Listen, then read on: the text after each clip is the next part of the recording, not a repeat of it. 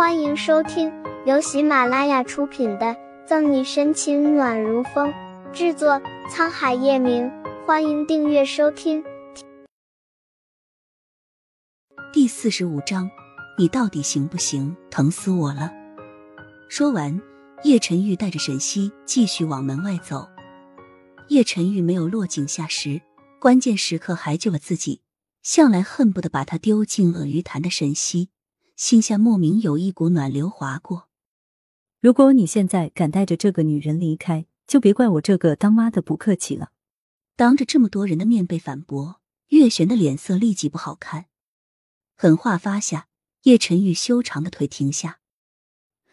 玄宇，先别生气，陈玉只是担心那位小姐罢了。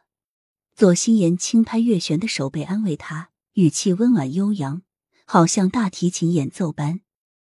月璇冷着脸不说话，他倒是想看看三年后忘了沈西的叶晨玉还会怎么选择。安抚好月璇，左心眼上前，不怕脏的拉住沈西全是奶油的手，嫣然一笑：“ 这位小姐如果不介意的话，不如先去我的房间洗个澡，换身衣物。”谢谢。不用了。沈西婉拒的话还没有说出口，在众人惊呆的目光中，弯腰单手插在沈西膝盖，一个漂亮的公主抱就将她抱起，迈着大长腿离开。李叔，去车库开车送陈宇和那位小姐离开。被拒绝的左心言不仅没有不高兴，反而还安排司机送他们。这样的胸怀度量，让在场的人都忍不住佩服点赞。车上。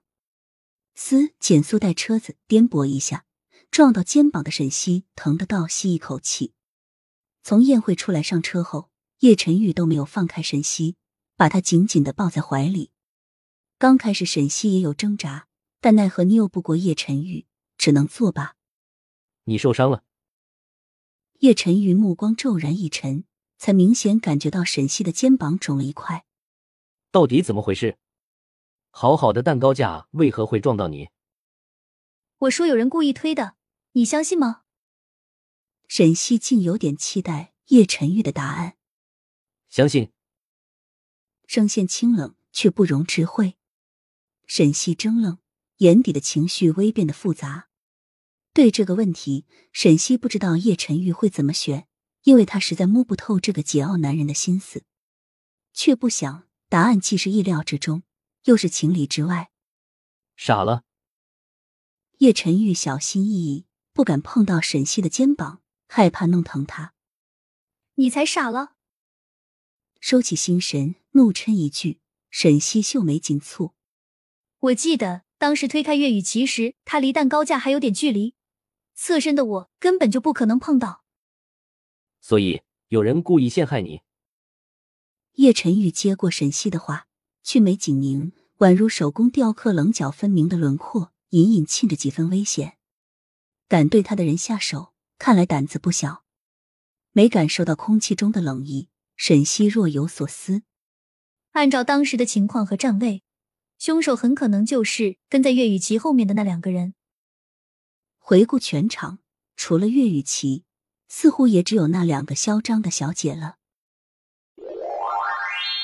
啊疼疼疼！盛世庄园传出杀猪似的哀嚎声。轻点，轻点，往左边一点。对对对。嘶！叶晨玉，你丫的到底行不行？疼死我了！咬着被子，沈西额头上的冷汗大滴大滴淌在下凉被上，一圈圈渲染开。沈西有句 M M P，真想说，还刑侦队队长。上个药至于让你这么喊吗？收起云南白药，叶晨玉满脸黑线，背对着的沈西却错过了他眼里的心疼和阴鸷。就该让你也试试。痛意消减不少，伴随着凉悠悠的感觉，沈西眼皮沉重，迷迷糊糊的闭上眼。还是睡着的时候可爱。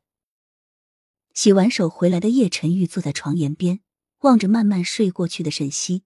修长的手轻抚上他的脸庞，略带薄茧的指腹摩挲着他如凝脂的肌肤，嘴角弯起一抹温柔。一个星期后，站在警局门口，伸手拥抱蓝天，微闭着眼，感受着微风不燥。沈西从未有一天会觉得自由有这么好。